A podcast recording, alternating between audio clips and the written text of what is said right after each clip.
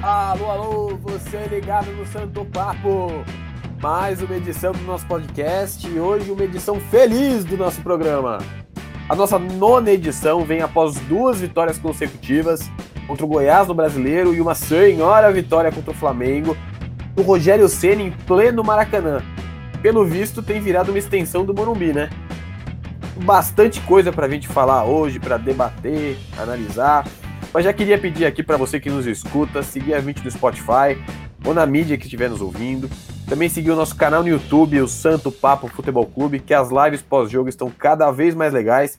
E se o Luciano chegar a 10 gols, vai ter sorteio de camisa, hein? Aproveita e segue nosso Twitter também, arroba Santo Papo Fute, e manda uma mensagem pra gente lá. Eu sou o Daniel Camargo e vou comandar aqui o papo e comigo ele, meu grande amigo, e como falaram na live no pós-jogo lá contra o Flamengo, o poeta da bola, Hugo Ferreira. E aí, Hugo, tudo bem? Olá, meus amigos, caros ouvintes, Daniel, Joaci, um abração a todos. Cada dia com alcunhas cada vez mais elevadas, né, o meu nome, que não são dignas da, da minha da minha insignificância, mas obrigado mesmo assim.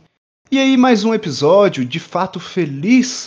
Apesar dos pesares, vencemos mais uma e estamos cada vez mais vivos na Copa do Brasil. Porém, não indico que o caro amigo São Paulino crie expectativas para não ser surpreendido. Vamos levar assim, do jeito que está, trabalhando quietinho, na miúda, e esperemos para que a hashtag Fechados com Diniz dê certo aí para quem acredita nela. Falando em fechados com Diniz, tem aqui comigo outro grande amigo, aquele cuja razão predomina sobre a emoção, se rendendo aos poucos a Fernando Diniz, Joacir Lima. E aí, cara, como é que tá? Fala aí, Hugo, Daniel, amigos ouvintes aí que é, nos prestigiam, né? Que dão credibilidade, que nos deixam adentrar em suas casas, seus celulares e afim. Não, eu não me iludo com o Diniz ainda. É, eu estou vacinado, como a gente bem é, brinca, né, em nossos círculos de amigos, né?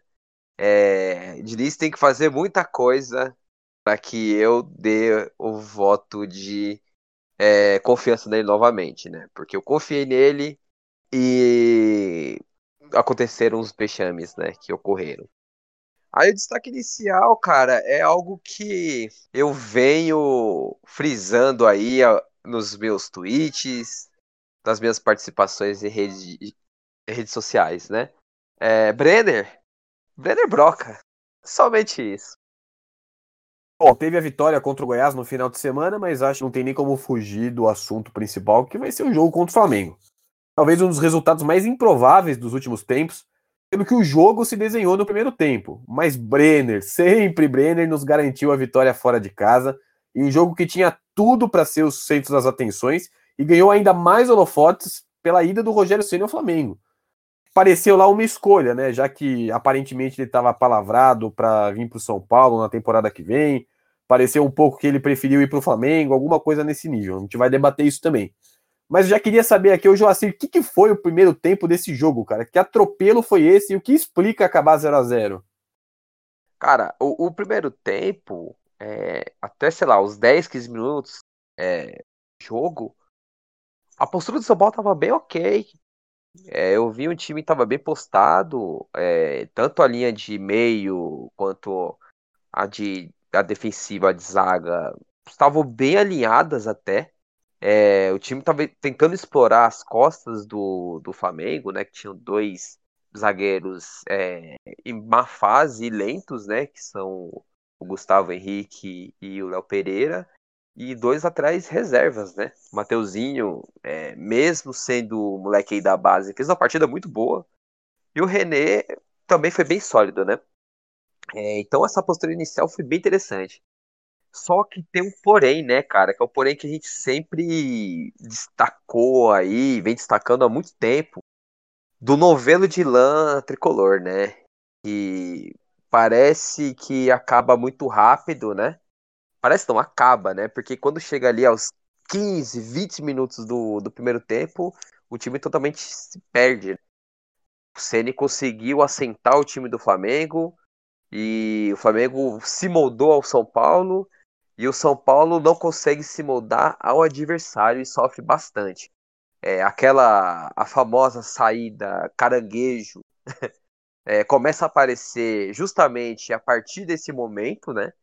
É incrível, acho que todas as partidas são dessa forma. O time começa com uma postura interessante, depois começa com essa saidinha de lado ali, totalmente perigosa, né?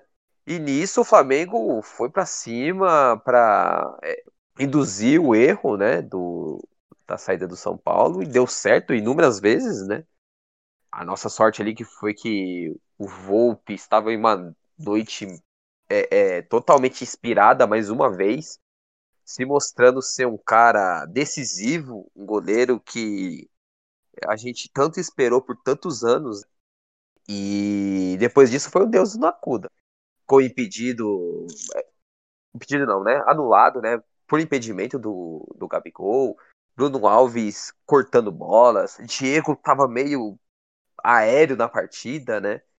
É, enfim, um show de horrores. Um show de horrores. São Paulo não conseguiu dar um chute a gol. Foi totalmente engolido pelo, pela tática e pela forma do time do Ceni, né?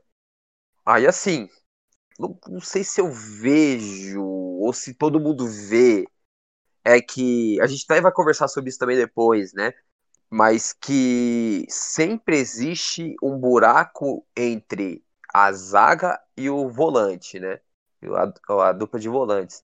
O gol do Flamengo no segundo tempo sai dessa forma, né? O Rascaeta sai da ponta para pegar a bola no meio e distribuir pro Gabigol fazer o, o, o, gol, né? E isso é uma coisa que acontece constantemente e o Diniz não enxerga, né? Talvez você dá um passo atrás no Luan é, para deixar ele como um primeiro volante e trazendo Luciano ou Brenner para recompor pelo lado e Sara ou Igor Gomes recompor pelo meio para formar um 4-1-4-1 é, ele poderia ter colocado o Luan para fechar um pouco mais ali do lado do Reinaldo, que estava passando tudo também no primeiro tempo, né? Enfim, é, foi um sufoco, né? Foi um sufoco. Foi muita sorte ter virado 0 é, a 0 né? Muito do bom resultado no final da partida foi graças a esse, é, como eu poderia dizer, esse espírito benigno do futebol, né? Que tanto nos assola, dessa vez resolveu agir favoravelmente a nós, né? Vou emendar aqui rapidinho para dar a minha opinião sobre o que, que, que, que fez o São Paulo sair com um 0 a 0 no primeiro tempo. Volpe, sem dúvida. O Gabigol também. Se fosse um, o Pedro, por exemplo, eu acredito que pelo menos uma das chances que ele teve no primeiro tempo, especialmente aquela que o Vitinho faz o, o, o passe para ele dentro da área e ele não consegue bater bem, ele teria feito. Então, acredito que esses dois pontos são os principais. Quanto ao que foi falado sobre o time ter se postado bem, eu tenho uma visão um pouco mais pessimista. Eu acredito que foi o tempo que o Flamengo levou para ele saber como entrar na defesa do São Paulo. Tanto é que quando descobriu, abusou das mesmas tentativas e todas deram certo. Então acredito que foi só esse momento de meio que de estudo, de adaptação, para depois abusar da, da, fraqueza ali das bolas enfiadas entre a zaga ou nas costas do lateral, que estavam passando todas. Então acredito que tenha sido essa um pouco a tônica do primeiro tempo inteiro. E ainda bem que conseguimos chegar vivos no segundo. Ô Hugo, e o segundo tempo, hein? Ele foi um pouco mais tranquilo no sentido da pressão, né, do Flamengo. Mas você acha que isso teve alguma alguma algum motivo vindo do Diniz ou você acha que foi uma recuada do Flamengo, seja por esgotamento físico ou por ordem mesmo do Rogério? Eu não acredito que, que seja uma ordem de, do Rogério ou do Diniz. Eu não, não, não creio muito nisso, até porque não tem como saber, então a gente fica somente no campo do achismo. Mas o que, que eu imagino? O Rogério ele já fez uma mudança logo no intervalo, né? É mais uma nova adaptação de uma equipe. Então acho que o Flamengo entrou um pouco mais assim desligado. Tanto é que o gol sai pelo lado do Arrascaeta que tinha acabado de entrar. E o Sara pega ali pela esquerda e consegue fazer a jogada e o Brenner sai na cara do gol numa bela enfiada de bola a postura do São Paulo foi praticamente a mesma. E aí, depois do gol, eu acho que o Flamengo sente um pouco mais a, aquela pressão, porque eles estavam com o jogo na mão no primeiro tempo. Eles já vinham mordidos pela goleada que tinham sofrido na semana anterior, e todo mundo colocava como o jogo da, da vingança. Então acredito que o gol deu um outro baque e aí eles tiveram que lutar contra um pouco do nervosismo, da, da apreensão de, poxa, será que a gente vai perder de novo para esse time? E aí deu essa, essa possibilidade do São Paulo conseguir levar bem parte do início do segundo tempo, até sair o gol de novo, e até a outra alteração do Rogério Ceni colocando o Thiago Maia ali pelo lado direito do campo ofensivo, puxando a Rascaeta mais para frente e tirando o Gabigol que já estava meio baqueado, né? Não conseguiria jogar uma partida inteira. Então, sim, foi uma coisa bem rápida, mas que foi o suficiente para o São Paulo abrir um placar e conseguir se segurar novamente até a, a, outra pressão, a onda de pressão do Flamengo, com base nessa substituição do Rogério Ceni, que foi sendo levada até que o grande goleiro Hugo Neneca ajudou a gente. E aí sim uma, um ponto interessante é, a favor do Diniz, que ele incentivou a equipe a pressionar os jogadores na saída de bola ou lá no campo ofensivo nesse momento que saiu o gol. Se vocês pegarem as imagens, quem puder aí recuperar, é, vão ver que todos os jogadores do Flamengo estavam relativamente marcados. Então foi uma, uma pressão que possibilitou o erro de passe, o erro de domínio, o erro do drible e a tomada de bola do Brenner para finalizar o placar. Então, de ponto positivo, acho que tenha sido a, a perseverança da equipe. Conseguiram levar o jogo, mesmo que numa situação um pouco complicada, em que o Flamengo foi melhor a maior parte dele. E assim, o Brenner é sempre destaque, né? O Brenner sempre salvando São Paulo, sempre salvando o Diniz, sempre salvando a torcida e sempre afundando o Flamengo. Só quero completar com algumas ponderações ali. O São Paulo, assim como quando enfrentou ali o Lanús, até mesmo Fortaleza, o Flamengo no jogo do Brasileiro, o São Paulo ele voltou bem postado no segundo tempo voltou com uma postura diferente em campo. A gente via que o preenchimento estava é, melhor, né? Porque no primeiro tempo a bola ia e voltava e sempre o rebote era do Flamengo, né? No segundo tempo mudou um pouco esse essa forma, esse formato, né? Muito por conta que o time começou a explorar o centro do campo, né? O meio do campo. O Daniel Alves começou a jogar a partir disso. É, Daniel Alves teve é, a confiança, né? Teve o que a gente cobra dele, né? A experiência de falar, não, dá a bola aqui que eu vou fazer essa bola circular do meio de campo para frente. E nisso começou a dar certo, né? Tanto que o, o primeiro gol sai depois de praticamente ele 3, 4 toques, né? O Fran achou o Gabriel Sara, que achou o Brenner e Tome. Né? Foi basicamente isso. Então, é, esse foi um mérito. O, o time estava muito encaixotado porque no primeiro tempo só queria jogar pelo lado. E no segundo tempo, voltou explorando mais a jogada central. Contra o Lanús foi dessa forma e o time simplesmente abafou, sufocou o Lanús a partir desse movimento. Onde o Gabriel Sara saía da direita, jogava pela esquerda, é, jogou pelo meio, é, Igor Gomes também. Aí nessa ocupação o time ganhou o, o ganhou campo e começou a jogar bem. O que, que o Ceni fez? O movimento Ceni para mim foi muito correto. Não a peça, não a forma que ele colocou o Thiago Maia para jogar. O Ceni é, simplesmente povoou o povoou ali o, o, meio de campo, onde o São Paulo tinha ganhado. E a partir disso, é, o Flamengo começou a marcar um pouco mais em cima, conseguiu abafar, teve um ímpeto maior físico ali, né? para morder a defesa do São Paulo. Tanto é que o Bruno Alves errou ali. É, Bruno Alves, Diego e o Volpe erraram é, cinco bolas ali, cinco saídas mais ou menos, não lembro assim de cabeça para contar, em dois, três minutos. Justamente após essa mexida. Mas aí, depois, quando é, as coisas começaram a se assentar, a gente viu que o Ceni colocou o Maia para jogar como o Thiago Mendes jogava com o Ceni jogando pelo lado. Aí que para mim mora o erro é, do Rogério. de ter colocado um cara que não é driblador pelo lado que seria o lado do Reinaldo. Tirar o Vitinho do lado do Reinaldo foi é, o suicídio, entre aspas, do, do, do Flamengo. Depois que o São Paulo conseguiu se aceitar de novo, né? Com a mexida, o Pablo entrou até que bem. Gostei da entrada do Pablo. É, Bueno entrou bem também, razoavelmente bem. O time começou a ter mais força para abafar em cima. E nisso é, é, saiu o gol ali com grande mérito do Brenner de não desistir da jogada, né? Mas eu queria só fazer essas, esses complementos mesmo para a gente ter uma, essa, essa visão da, do jogo de xadrez tático que foi, né?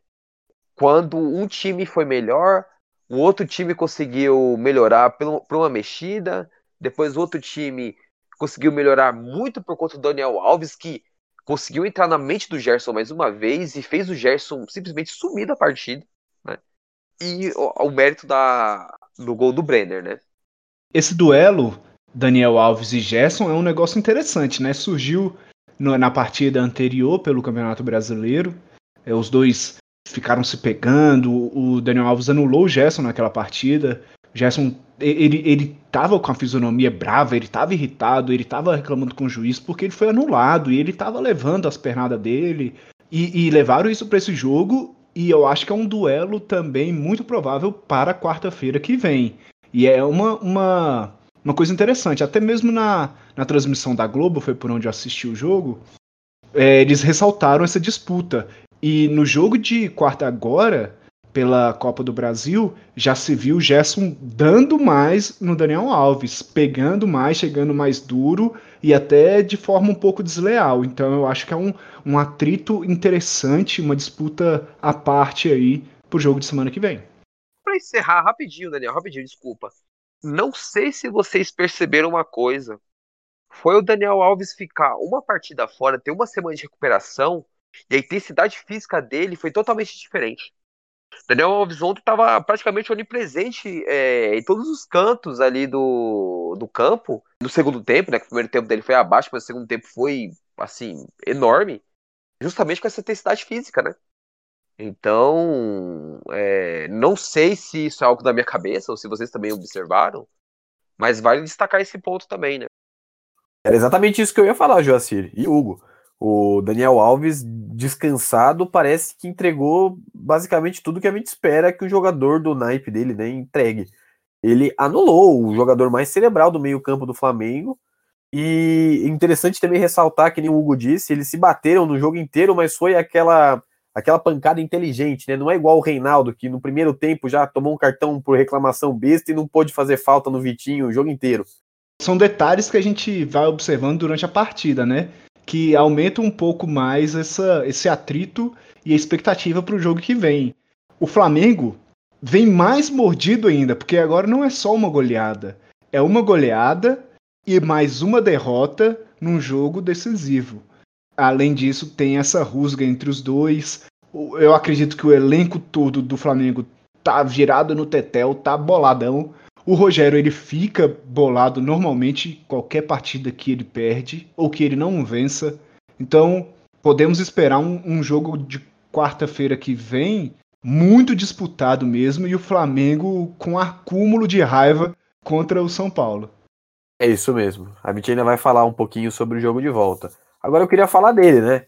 O artilheiro da noite, mais uma vez, o que a gente fala do Brenner, né? Ele chegou ao 17 gol dele na temporada, artilheiro da Copa do Brasil com seis gols, e os seis gols contra os times do Rogério Ceni, hein? Hugo, o que, que dá para falar nele? O, o Brenner não cansa de salvar o Diniz?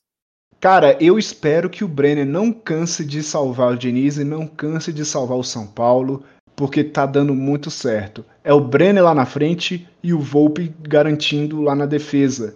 É, foi a tônica do jogo, talvez os maiores destaques da partida foram esses dois. O Brenner super decisivo, a gente estava vendo uma reportagem um pouco mais cedo que o Brenner, de todos os artilheiros das equipes do Brasileirão, do Brasil em 2020, o Brenner é o que tem a melhor média de gols entre todos esses artilheiros. É, segundo a estatística levantada aqui, é, pelo levantamento dos números da bola, Brenner ele precisa de 89 minutos para marcar gol em 2020, enquanto Pedro que tem sido também uma sensação no Flamengo, precisa de 97 minutos. E Di Marinho, pelo Santos, 115 minutos. Thiago Galhardo, artilheiro do Campeonato Brasileiro, precisa de 121 minutos neste ano para marcar um gol. Então, destaca-se o Brenner, que já tem 17 gols nessa temporada, já é o maior artilheiro do São Paulo num ano desde 2015. Isso tudo sem começar o ano né, como titular e sem ser o batedor de pênaltis do time. Ô Joacir, Brenner broca? Broca, cara. Broca e broca. E assim, um detalhe é que é muito interessante que o Brenner, ao contrário do Pablo, que corre que nem um otário e totalmente errado, o Brenner, ele, quando ele vê que não tem condições de é, chegar na bola, ele larga. Ele consegue é, é, se é, resguardar em campo justamente para quando tem um momento decisivo chegar inteiro para fazer o gol, né? E isso também me remete a uma coisa, uma, a diferença de posicionamento do primeiro para o segundo tempo. No primeiro tempo, é, o Brenner e o Luciano estavam quase sempre na defesa. A partir do momento que o Diniz colocou os dois para ficarem um pouco mais à frente, o time conseguiu dar mais trabalho, né? Então, assim, o Brenner é sensacional, assim, os movimentos dele, a leitura dele de jogo, a leitura de onde a bola vai aparecer, né? O faro, o cara que pensa à frente, totalmente diferente.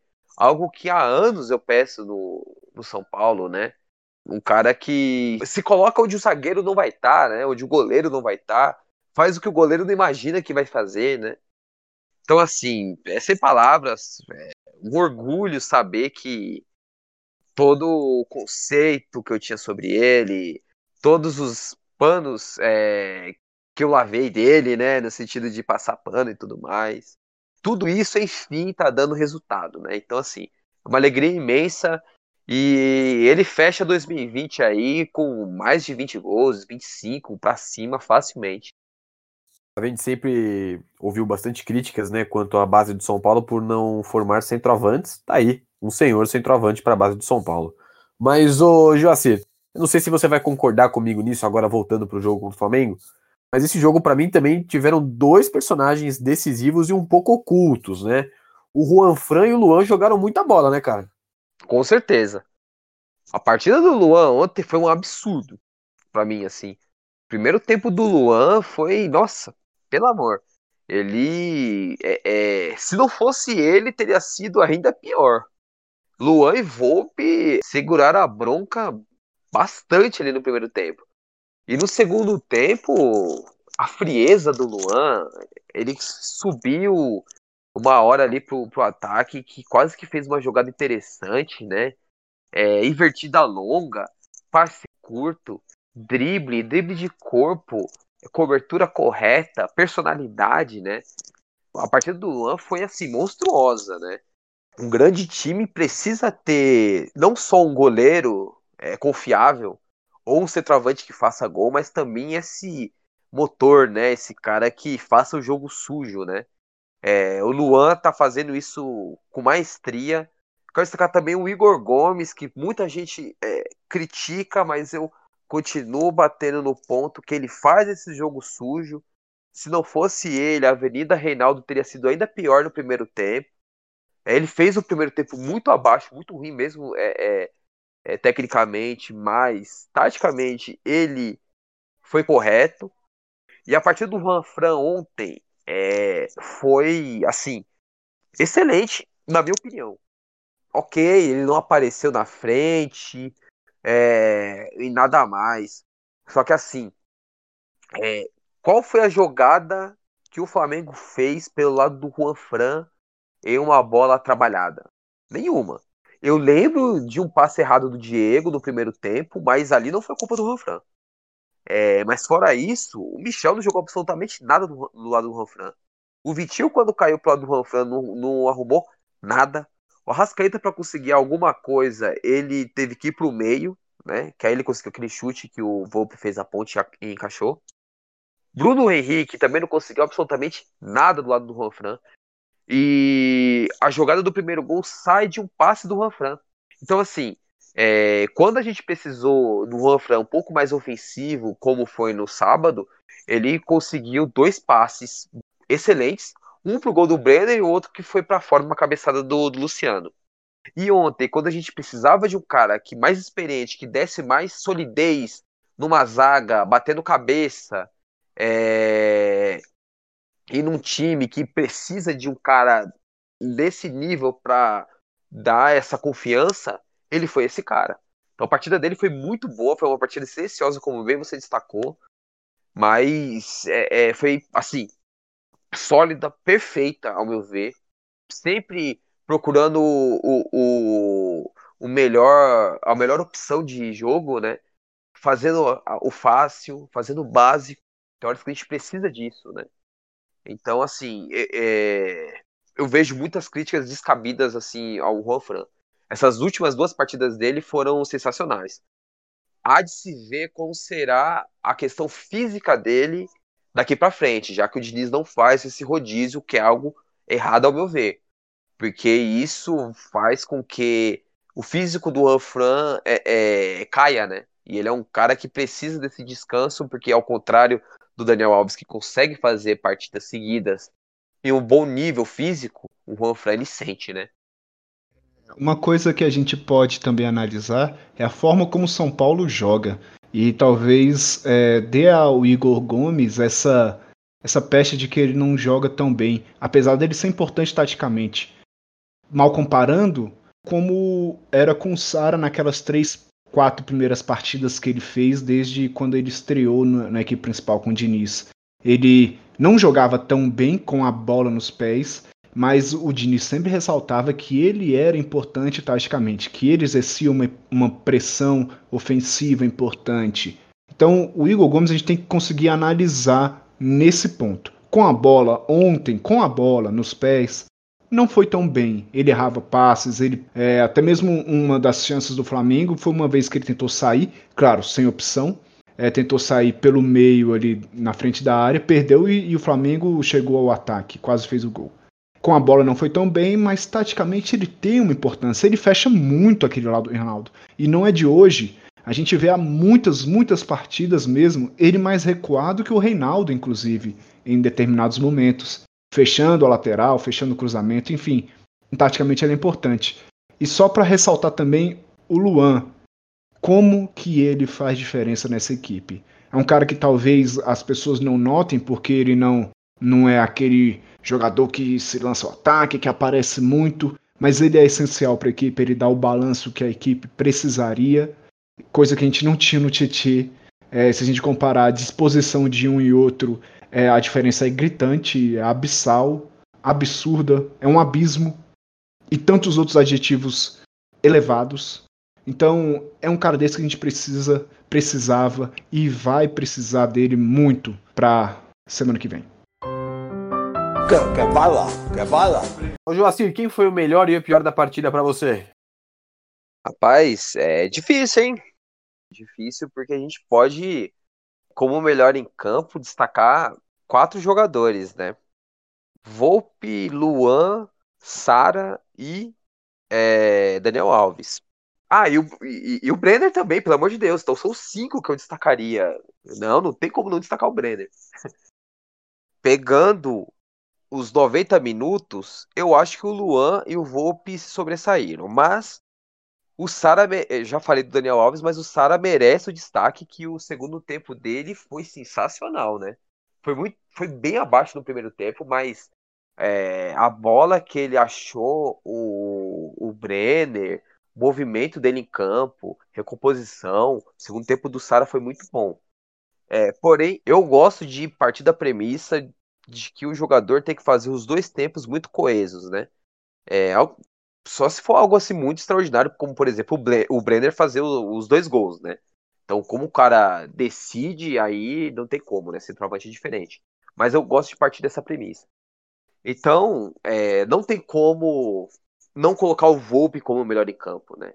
É, o time saiu no, no primeiro tempo ali no 0 a 0 graças a ele. O gol ele fechou bem, só que não tinha como pegar, né? Fez a defesa ali daquele lance do Arrascaeta. Se é, pareceu uma defesa fácil. Algo que a gente criticou na semana passada, que ele não dava os dois passos para o lado, ou não antevia é, um, um, chute que, entre aspas, ali estava telegrafado. Ontem ele fez isso, né? Então, assim, Volpe cada dia mais se mostrando aí um cara de chegada, né? Um cara que cresce jogos decisivos, né? É, que seja assim daqui para frente. E como pior em campo, olha, é, eu tenho três nomes, mas eu vou ali no critério para ir tirando ali conforme os meus argumentos. É, três não, vou falar quatro nomes. O Bruno Alves deu os passes muito errados ali no segundo tempo, né? Mas no primeiro tempo dele foi ok. E o Diego Alves foi ao contrário. O Diego Alves não, perdão, o Diego Costa foi ao contrário. O primeiro tempo do Diego foi péssimo, péssimo, péssimo, mas o segundo tempo dele foi bom. O Diego tem essa parte positiva dele, que ele é um cara, ao contrário do Lucão, ele consegue ter um, uma mentalidade forte para voltar na partida, né? Então eu não vou colocar nenhum dos dois. O primeiro tempo do Reinaldo foi patético, cara. O primeiro tempo do Reinaldo foi uma coisa bizarra, bizonha. Só que no segundo tempo ele foi bem. No segundo tempo ele guardou posição, ele subiu no, na, na boa. Eu até gostei do segundo tempo do Reinaldo. Então não vou colocar como pior da partida. O pior da partida para mim foi o Luciano. Luciano, no primeiro tempo, foi displicente duas bolas ali é, em saída de, na, na saída de jogo que poderia é, ter custado muito caro. E ele perdeu um gol feito é, para tentar fazer algo mais é, é, bonito de se ver, né? Dava para ter enfiado o pé ali, ele tentou encobrir o goleiro. E eu achei ele muito abaixo em tudo, nos movimentos, em paz. É, então por isso eu vou colocar o Luciano como pior em campo, né?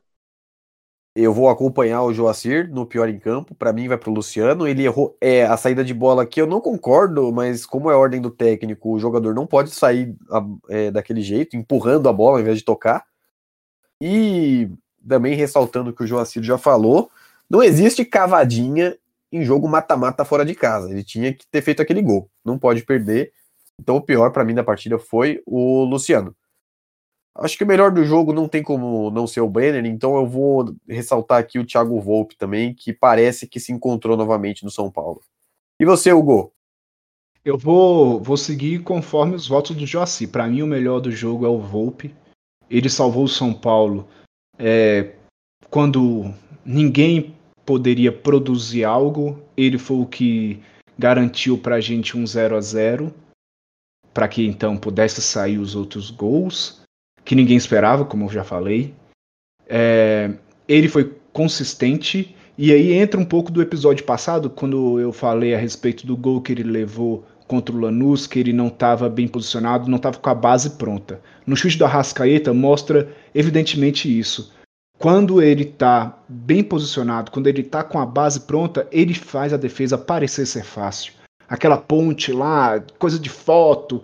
Ele pegou a bola, talvez ele nem precisaria daquilo, mas ele pegou com segurança, ele nem deu um pulo muito longe? Porque ele já estava posicionado, esperando o chute, ele não estava se movimentando. Quando foi exigido, foi seguro. Então o melhor do jogo vai ser o Volpe, para mim é o Volpe. E o pior é o Luciano. É, errou tudo, praticamente tudo. E eu acho que ele está extenuado. Tanto é que ele sai cansado, ele sai com dores, é, e um jogador cansado ele não consegue executar bem as suas funções em campo. Você viu o Luciano quase na zaga. Isso não existe, cara. Não, não precisa. No esquema que o São Paulo joga, não tem que o Luciano voltar para dentro da área de defesa. E ele fez isso várias vezes. Ele vinha até antes do meio-campo. Ele, ele corria igual um besta. É, isso, na minha, na minha visão, é jogador que está perdido porque o cérebro já não consegue é, processar as coisas corretamente. Está cansado, cara. Ele precisa descansar porque ele corre naturalmente. Quando ele está bem, ele corre o jogo inteiro. Cansado, ele vai correr errado. E aí prejudica na hora que ele tem a bola no pé para decidir, como foi naquele lance com na frente do goleiro Hugo, que talvez bater embaixo das pernas, bater forte, ou até dar um corte que o goleiro saiu no abafa. Se dá aquele corte seco para a direita, provavelmente o goleiro passaria direto, ele estaria com o gol aberto para rolar para dentro. Então, o, voto para pior do jogo fica pro Luciano. Bem, então, Luciano eleito o pior da partida. Quer, quer bala? Quer bala? É, antes da gente avançar aqui o assunto para os próximos jogos do São Paulo, eu queria aqui rapidinho dar uma pincelada sobre o, os pensamentos que vocês têm sobre essa transferência do Rogério Ceni. Porque muita gente já estava dando ele certo no São Paulo para a próxima temporada, que ele estava acertado com o Casares, com o Natel, com não sei quem. E agora o São Paulino tem tido aqui mais recentemente, depois dessa transferência, uns sentimentos no mínimo esquisitos sobre essa situação. O que vocês acham disso daí? Olha, é, eu tenho uma opinião que pode ser, ou opiniões que são impopulares, né? Até mesmo eu falei aqui nos últimos episódios, né? Sobre essa possibilidade, sobre as notícias que o Arnaldo Ribeiro trouxe, né? Um cara que entende bastante de, dos bastidores do São Paulo, né? Até numa das últimas lives dele, ele falou que é, o Casares tinha feito ali um pré-acordo, mas nada assim muito certeiro, né? Que ele tinha passado, que teria uma diminuição do orçamento e que depois eles voltariam a se falar, né? É... Mas enfim, vamos falar sobre o Ceni. Eu acho muito positivo a questão de ver o Rogério ser de fato um rival do São Paulo. Explico. Uma coisa que eu sou muito crítico, muito crítico, né? A figura do Rogério é essa, é, é, por parte da torcida, colocar ele como um cara em cima do Olimpo, né? Que ele é, que pode ser, pode eximir de qualquer crítica. Por muitas vezes existe o Rogério Ceni Futebol Clube. Isso é algo que me deixa é, é, assim meio frustrado em ver grande parte da, da torcida assim, né? Então eu acho positivo para ser uma página virada, no sentido de o São Paulo não é dependente apenas do Rogério Ceni. O São Paulo é muito maior que o Rogério Ceni. O São Paulo é maior que o Raí. São Paulo é maior que, foi maior que Tele, que conseguiu ser campeão mundial depois um Tele. São Paulo é maior que Murici, é maior que Leônidas, que Pedro Rocha, que esses caras todos. Então, essa saída dele pra lá meio que rompe. Não digo totalmente, porque esse elo nunca, nunca será rompido. Mas rompe esse paradigma de que o Rogério é o maior São Paulino que existe. Isso é algo que o Arnaldo Ribeiro e o Tirone falaram, que eu concordo. O maior São Paulino que existe não é nenhum desses caras que eu mencionei. Não é Lugano, não é Cicinho, não é, sei lá, pintado, não. O maior São Paulino que existe é o São Paulino. É, sou eu, é você, Hugo, é o Daniel, é, é, o torcedor do São Paulo que está nos escutando agora. É, nós somos os, os maiores São Paulinos, né? Então eu acho positivo. Acho que a torcida vira o disco com essa máxima de que o, o sonho do Rogério é treinar o São Paulo, é ser campeão do mundo pelo São Paulo e tal, né? Que ele vai salvar o São Paulo, que ele é o salvador, que não sei o que. Não, não existe Messias. Não no sentido do, do cristianismo, pelo amor de Deus. Mas não existe o cara que vai levar sozinho, que vai ser o Messias, né? Mas eu acho positivo essa ida para ele pro Flamengo, pro torcedor virar a página, para a gente é, ter a possibilidade de criar novos ídolos, que isso é algo muito que falta para o torcedor de São Paulo. Isso vem com títulos. Pensar em algo novo, em pensar em um São Paulo diferente, porque o São Paulo é, ele está parado no tempo e infelizmente vejo no Rogério esse essa pecha porque ele ter estendido um pouco a carreira impediu, por exemplo, do Volpe vir para São Paulo em 2014. Ele estendendo a carreira fez com que o Denis fosse o goleiro de São Paulo, sabe? Então, assim, óbvio que o legado do Ceni vai ser eterno, né? vai ser muito mais positivo, só que tem essa fagulhazinha ali para mim. E a primeira passagem dele foi péssima. Colocaram na cabeça que ele foi injustiçado, sendo que para mim não foi. Então é isso. É basicamente isso. Eu acho positivo para a gente virar a página, para o Casares virar a página, para todo mundo virar a página e montar um São Paulo é, agora, de 2020 para frente, em uma década nova, rumo a uma nova história, né? Eu acho que o, a, a página, o capítulo Rogério Ceni, pelo menos por hora, muda é, no livro São Paulo. Né? Na minha opinião, ela é um pouco, talvez um pouco discordante do Joaci, no sentido de que, para mim, essa história toda tem três visões e apenas três: o lado do Fortaleza, o lado do Flamengo e o lado do Rogério Ceni. A visão do São Paulino ela é irrelevante. E de fato é irrelevante, porque o São Paulino não pode se achar dono da vida de ninguém e não pode se achar como o egocentrista do negócio. Tudo tem que se girar em torno dele. O coração do Rogério é o São Paulo e ele vai viver para o São Paulo. Isso não existe. É, não tem como dominar pessoas, você não tem como ser dono de pessoas. E assim, na visão do Rogério, quem não iria para o Flamengo? Me explica. Com o elenco que tem, com a possibilidade de, de disputar três títulos, e, e, e é vivo, ele está vivo em três, nas três competições. A possibilidade de reforços, a questão de ser um clube a princípio mais estruturado que o próprio São Paulo, que vai passar por uma, uma eleição em breve, não se sabe o que, que pode vir daí. É, o São Paulo que já está em pressão há muito tempo, ele correndo risco de manchar mais a sua história, como é, já aconteceu na, na primeira passagem dele como treinador, que deu uma, uma pequena rusgazinha ali no que o São Paulino pensava dele. Enfim, sem contar o salário, ele está ganhando mais que o dobro do que ele ganhava no Fortaleza. Então, a visão do Rogério, para mim, correta. Vai lá pro Flamengo e que faça seu trabalho lá. Ele é profissional, é um treinador e ele pode trabalhar onde ele quiser. A visão do Flamengo buscou o melhor técnico brasileiro, ou talvez o mais promissor do, da, da atualidade. Quando ele ficou sem técnico, buscou aquele que ele achou que era o mais capaz. E eu acho que foi um acerto do Flamengo.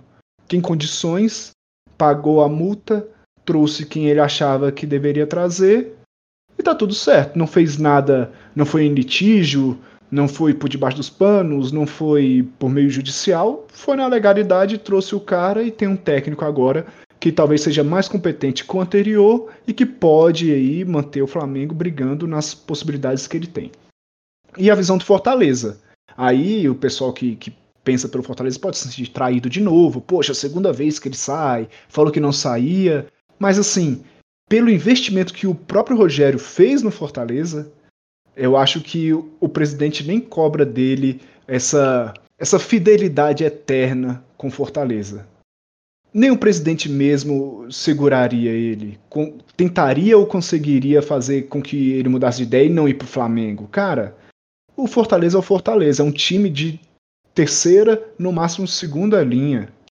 Não tem como, cara. É, é assim que as coisas funcionam. É assim na Alemanha, é assim na França, é assim na Espanha, é assim na Inglaterra. É assim no Brasil, cara. Então, é, seria até mesquinho a gente ver é, o Rogério preso ao Fortaleza eternamente também. Não dá. Lembrando que quando ele fez, falou que não sairia, ninguém esperava que o Domi fosse demitido do Flamengo. Então a situação mudou ali, as palavras dele também mudaram ali. E aí eu não vou dizer que o Rogério Senna é o cara de palavra ou não é, não me interessa. Por fim, essa dor de corno eu não tenho. Tô tranquilo, que ele siga o caminho dele, que não prejudique o São Paulo, que o São Paulo ganhe dele 500 vezes se necessário for. Não, só só para eu falar a última, a última coisa aqui que me veio na mente, na última frase aqui do, do, do Hugo. Vamos criar essa máxima de separar o ídolo, o ídolo como jogador Rogério Ceni, o técnico Ceni. O técnico Ceni é um profissional aberto aí ao mundo do futebol, né? É, o que ele fez como jogador jamais será pagado. Só que existe essa diferenciação. É difícil, é algo que o cara tem que ser mais racional do que passional, né? É, por ser um ídolo, um cara que, que eu, por exemplo, eu passei minha vida toda praticamente vendo o Rogério é, com a camisa do São Paulo é difícil. É, é, é, algo que eu tô começando a me acostumar.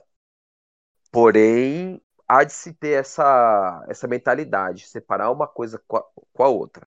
Óbvio que eu vou torcer para ele que, que ele tenha uma boa carreira, que ele chegue para Europa, que faça carreira na Europa, porque eu torço por técnicos jovens, né? Acho que o Brasil é, precisa de bons técnicos, né? Um, um, um, país que exporta tão bons jogadores, né? Então precisa de pensadores, entre aspas, ali, pro futebol, né? É... E só. Para mim ele é rival. Agora foi no rival que é mais rival ainda que o Flamengo. Então eu espero que ele não ganhe nada lá e que leve fumo da gente sempre. Fumo da gente, como ele tem levado desde que começou a sua carreira fora do São Paulo, né? No Fortaleza só levou fumo e agora no Flamengo, primeira vez, também levou. É, na minha opinião, eu acho que a idolatria ao jogador Rogério Ceni ligado ao São Paulo não vai, pelo menos não deve, né? Diminuir. Para mim, nada justificaria se as pessoas começassem a diminuir os feitos dele como jogador, justificando numa atitude dele como técnico. Bem como o Hugo disse, eu acredito que qualquer técnico que está começando a carreira assim, tentando se provar em um patamar mais acima do que o Fortaleza faria. Uma decisão, eu acho que até lógica de fazer mas eu também discordo um pouco das atitudes que certos torcedores estão tendo, que é demonizar é, a figura do Rogério em outro time. Como, por exemplo, tirar as faixas do que tem o Rogério Ceni no estádio. A faixa do time campeão levantando a taça, a torcida tirou. Não vai ter, não teve contra o Fortaleza e não vai ter de novo.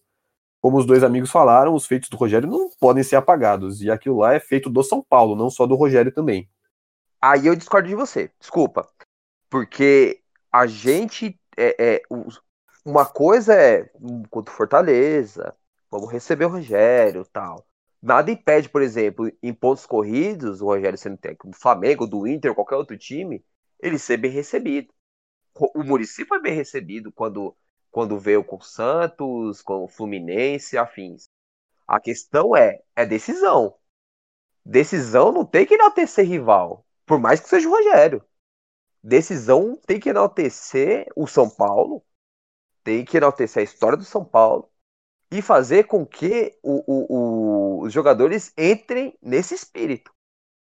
Eu não acho que isso faria diferença para o Rogério, por exemplo, né?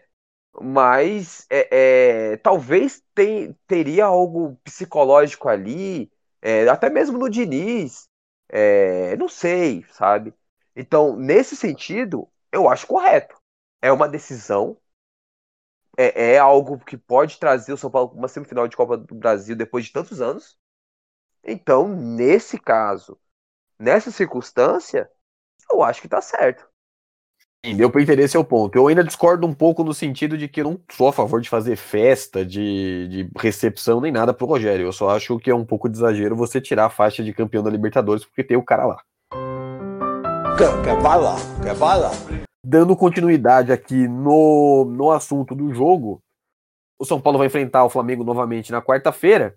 E existe a possibilidade dos jogadores do Flamengo que estão na seleção retornarem e já irem para o jogo no Morumbi. Hugo, o que, que dá para esperar da postura do Flamengo? Já vai ter um pouco mais do dedo do Rogério no time? Você sentiu o dedo do Rogério? Isso, você me respeite, eu sou um sujeito de família, rapaz, honrado, ainda tenho a reputação irribada. Você me vem com essas pegadinhas, rapaz. Então, o flamenguista pode sentir o dedo do Rogério, né? É, os jogadores podem sentir o dedo do Rogério. A equipe, presidente, enfim. O Flamengo sinta lá o dedo do Rogério. E eu acho que isso vai acontecer com eles mesmo, porque pro jogo de ontem já houve uma, uma mudança muito drástica do que era a equipe do Domi para a equipe que jogou contra o São Paulo. Não vou dizer como muitos aí falam já, é visível a evolução. Cara, é, é, é ser muito precipitado. Houve uma mudança, mudança. É diferente de evolução. Evolução indica algo mais permanente, né? E a gente não sabe como vai ser semana que vem. Ou como vai ser no sábado, quando vai ter jogo também. Enfim, houve uma mudança clara de postura, de posicionamento, de jogadores que ele utilizou. E eu acredito que o que vai ter que a gente pode esperar do Flamengo é mais pressão em cima do São Paulo na questão da saída de bola, porque o Rogério não é tão previsível quanto o Diniz é. Tem 300 jogos no ano, o Diniz está jogando sempre do mesmo jeito, com os mesmos jogadores, da mesma forma, não muda nada. Então o Rogério já sabe disso. Ele já tem apanhado do São Paulo com sequência. Mesmo quando não vence, tá ali bem na beirinha para poder vencer é, eu acho que ele vai em busca dessa vitória de toda forma. E eu acho que ele vai trabalhar muito a, a questão da vontade dos jogadores do Flamengo para responderem a essas derrotas seguidas para o São Paulo. Então, espero que seja um jogo bastante nervoso, bacana de assistir, uma decisão de fato que a gente quer ver. Eu tenho uma opinião aqui, eu até comentei com vocês ontem, né, no, nos grupos lá no WhatsApp, que eu tô achando que o São Paulo tá enfrentando esse Flamengo aí pós-dome na hora certa, porque eu acho que daqui a umas semanas o Rogério acerta esse time e vai ser um pouco mais complicado de enfrentar eles. Ô, Joacir, você acha que vai mudar muito da postura do Flamengo? O Rogério vai motivar, vai mudar a parte tática? O que, que você pode achar aí? Cara, o Hugo ele foi perfeito, porque assim, esse pessoal que tá falando, não, que não sei o que já vê diferença, tal, revolução, isso é efeito placebo, né? É o efeito placebo, o cara é, entrou, trouxe ali a dinâmica ali da forma do, do, do Jorge Jesus de ser um time mais caloroso, né? De abafar mais o adversário. E nisso ele vai, é, vai, vai ser o, é, o valor, digamos assim, do, do trabalho dele. Vai começar a partir disso, né? A premissa do trabalho.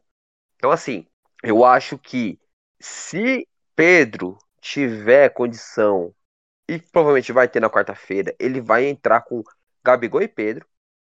Acho que ele vai entrar com Everton Ribeiro e Bruno Henrique e é, com a dupla de volantes ali é, que ele entrou ontem, né? Então, assim, eu acho que ele vai partir dessa premissa aí de mesmo esquema de 4-4-2 ou 4-2-4 para tentar abafar o São Paulo e não deixar o São Paulo jogar. O grande, porém, ali vai ser o São Paulo virar o, a, o primeiro tempo no empate, ou sem tomar gols, ou tomando o mínimo de gols possível, sabe? É, se virar um 2 a 0 ou algo do tipo, acho muito difícil São Paulo buscar o, o resultado. E assim, acho que ele, ele indo para frente da forma que ele vai, eu tenho certeza que ele vai. São Paulo vai ter boas chances justamente com um passe mais rápido, com uma bola mais longa, aproveitar o buraco na defesa adversária, pelos laterais, ou algo do tipo, né? Vamos ver se o Rodrigo Caio vai voltar. É, se o Rodrigo Caio voltar, a zaga ganha um pouco mais de velocidade, né? Mas se ele não voltar indo com a mesma zaga de ontem, acho que jogadas como a do, do gol com o Sara, aproveitando a ultrapassagem do Brenner em facão, é, serão melhor aproveitadas, né? Então o São Paulo tem que entrar nesse jogo de semana que vem com o pensamento, com a forma, com o posicionamento que entrou no segundo tempo de ontem. Salvo exceção a, é, a jogadinha de caranguejo. Acho que tem que ter uma. É óbvio que tem que ter é, uma saída mais é, dinâmica, é, mais, é, é, como eu posso, mais positiva no sentido de é, ir para frente, né? Ir para frente, né? Vamos passe para sair da, da defesa, né? Eu vou concordar que se a defesa for a mesma de ontem, a, a defesa do Flamengo, né, com o Gustavo Henrique e o Léo Pereira, eu acho que o caminho é facão mesmo do Brenner. O, os dois batem cabeça lá nessa defesa. Mas eu acho que com o Rodrigo Caio, apesar da fama de entregar jogo e tal, a defesa ganha bastante. Quer, quer bala? Quer bala? Mas, antes do jogo contra o Flamengo, no sábado às 19 horas, em Fortaleza, o São Paulo enfrenta o Fortaleza, ex-clube do Rogério Ceni. E mais uma vez eu venho perguntar aqui para os meus amigos se o Diniz deveria poupar o time. O que, que, vocês acham? Ele já deu a entender que não vai poupar, não, né? Sim. Deveria, mas não vai, né? Ele falou que prefere. Que prefere não, que faz um, é, uma forma ali de poupar em treinos, de conversar, e conforme a dose ali que o jogador fala que pode ou não pode, né? Mas assim, tinha que dar uma oxigenada, né? Uma descansada em alguns jogadores chave ali, como Luciano, poderia descansar o Daniel Alves, o Juan Fran, a imagem do Diego, que repito, poderia pegar um jogo de banco ali para respirar um pouco, né?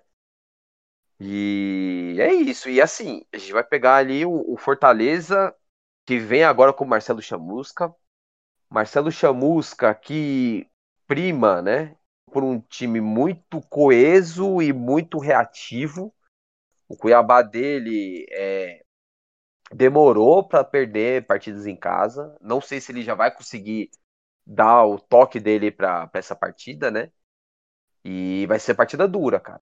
Se for se o, o Chamusca conseguir trazer o espírito pro Fortaleza, o mesmo do espírito aguerrido do Cuiabá, é, vai ser uma partida difícil, vai ser uma partida que o São Paulo vai sofrer muito no encontrar golpes. E ainda mais é, é, no calor, se desgastar. Depois de uma partida desgastante, como foi de ontem, que o time correu muito até o fim, é, não tem necessidade de todo esse desgaste, né? Então tem que rodar o time, mas isso é algo que é meio utópico, né? Hugo, dá para ganhar? É possível ganhar sim. Mas eu prevejo um jogo tão chato ou difícil de vencer como foi contra o Goiás. O São Paulo ele não empolga ninguém.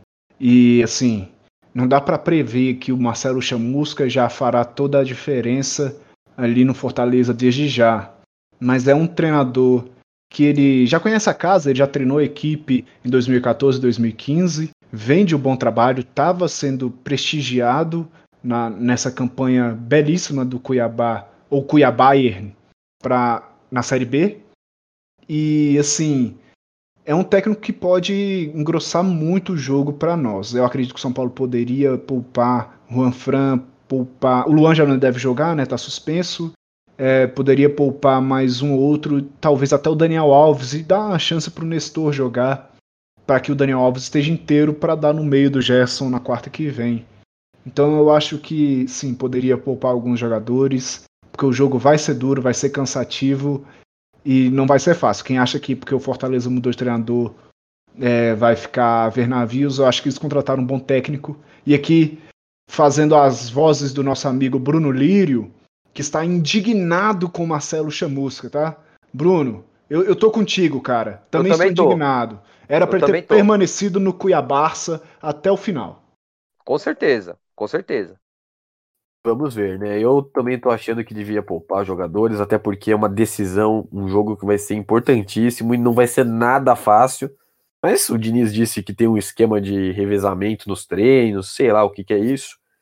E também ele disse que tem funcionado, que historicamente os jogadores que trabalham com ele não se contundem muito. Tomara que é. isso se mantenha.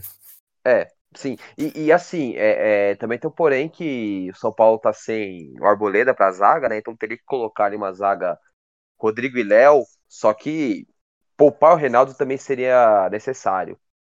Então faltaria o jogador ali pra zaga ali para jogar junto com o Rodrigo, né? Arboleda que jogou há pouco, na vitória do Equador contra o Bolívia por 3 a 2 Então teria que ter, teria que jogar ou o Bruno Alves ou o Diego, né? E o Rodrigo não é um cara muito rápido. Então seria uma mudança muito brusca. Aí tem um porém, né? Pro meio também, Luan não joga suspenso, Tietê é, com Covid. Teria a figura somente do Nestor como volante, né? Poderia pensar no Diego como volante, mas entraria na máxima de é, é, fazer com que o jogador também se desgaste. É, ter o Hernandes também para jogar, o Vitor Bueno contestado, mas enfim. Acho que Pablo e Trellis dariam conta do recado no ataque, ou um dos dois para jogar com o Brenner, que é um cara que é um moleque que consegue é, é, se preservar em campo, como eu falei, né? Então, assim, é, seria interessante o um mistão, e seria interessante também é, levar alguns da base, né? Por exemplo, levar o Everton para lateral ou o Patrick para jogar para lateral esquerda. O Marcos Júnior, já que o Luan não joga, para é um jogador parecido com o estilo do Luan para compor o banco. O Antônio Falcão, que vem numa fase muito boa na base, que é um meia que pode jogar pelo lado e joga por dentro, bem dinâmico. É, o Galeano, não vou falar mais do Galeano, porque o Galeano é, é, é, chovendo molhado, ele não vai subir por enquanto, né? Mas aí tem um porém que esbarra é, no calendário apertado também do time sub-20. É, e daqui a pouco eu, eu vou falar ó, sobre, sobre a, as últimas partidas e as próximas partidas. Algum de vocês acha que ele vai poupar? Olha, talvez um ou dois jogadores. E eu acho que ele que ele vai com o Léo de titular. Talvez o Luciano pare um pouco, por mais que seja fominha. mas eu acho que um Apostaria ou no dois... Juan Fran. É, talvez o Juanfran, Luciano, Juanfran e Sara, que ele preservou tempo desses, né, dia desses. Talvez um desses aí. Muito bem. Aqui para encerrar a nossa nona edição, já primeiramente eu queria agradecer a você, nosso ouvinte, que nos aturou até aqui. Segue a gente, se inscreve no nosso canal no YouTube, lembrando que vai ter sorteio para os inscritos e tem live pós-jogo também. Segue lá no Twitter, o arroba Santo Papo Fute. E aí, Joacir, qual o seu destaque final? Como é que tá a nossa categoria de base, cara? Deixei para falar agora, né? da base do São Paulo. Domingo, São Paulo ganhou por 1x0 do Cruzeiro no, no Brasileirão Sub-20. Ontem, o time enfrentou aí o Bahia no CT lá do Natel em Cotinha, empatou 1 a 1 é, na partida de volta, é, na, na de ida, perdão. Gol do Vitinho. É, enfrenta o Vitória é, na próximo, no próximo sábado, às 3 horas da tarde, em Cotia também. E viaja para enfrentar o Bahia na próxima quarta-feira pela partida de volta é, da Copa do Brasil Sub-20. Se não me engano, está nas quartas de final. É, os destaques do time são esses que eu falei para vocês. Você tem um Wellington bastante seguro, o Antônio Falcão mostrando evolução, não sendo um jogador desconexo às vezes da partida com passes errados.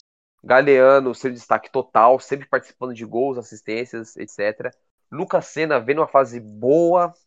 Uma pena que tá com o embrólio ainda da renovação, porque o Lucas Senna é muito bom jogador. É, Thales, é, Thales entrando, Pedrinho começando a entrar também no meio de campo, é, Paulinho, é, Juan ali na frente. Então, assim, o time está um pouco abaixo do que das últimas temporadas, mas a gente vê ali jogadores que mostram é, estar um pouco mais preparados para subir para o time principal, talvez já em 2021, né? Então meu destaque fica para isso.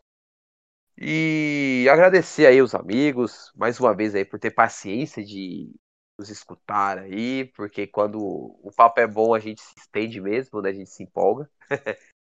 Não deixa aí de nos prestigiar YouTube, nas redes sociais e afins, né? É... E um abraço aí, Daniel, para você e para o Hugo. Sempre muito bom conversar com vocês, né? Prazer é todo nosso. E você, Hugo, se despede com qual comentário, qual abraço, qual poesia? Hum, não tenho, não sou um cara poeta, não sou desse tipo de leitura e de arte. Uma pena, Admiro muito quem aprecia essa, essas coisas aí. Mas é, quanto à despedida, só dizer tchau e agradecer mais uma vez a participação, aos ouvintes, a galera que dá voz a gente. É muito bom é, podermos trocar ideia, falarmos sobre o São Paulo, sobre aquilo que a gente gosta. Apesar dele não gostar muito da gente, a gente ainda gosta dele. Então, mantenha-se atento ao nosso podcast um beijo a todos e fiquem com Deus. Antes de eu me despedir aqui de, do, dos nossos ouvintes, queria só ressaltar que existe a possibilidade do Daniel Alves ser convocado pelo Tite, né? O Gabriel Menino está com Covid. E também queria falar aqui que existe uma, um provável time do São Paulo para a partida contra o Fortaleza, que até o momento é com o Thiago Volpe, Juan Fran, Bruno Alves, Diego Costa e Reinaldo, Léo podendo jogar o Rodrigo Nestor no lugar dele, ou Léo deslocado para a zaga e Diego Costa de volante, Daniel Alves, Gabriel Sara, Igor Gomes, Luciano e Brenner. Esse é o nosso time provável para o jogo contra o Fortaleza. Bom, o nosso programa chegou ao final. Nós nos vemos na sexta-feira que vem para comentar sobre o jogo de volta contra o Flamengo. Esperamos que com uma classificação e com muito mais ilusão. Nós temos um compromisso com vocês semana que vem, porque aqui o papo é sagrado. Tchau, tchau.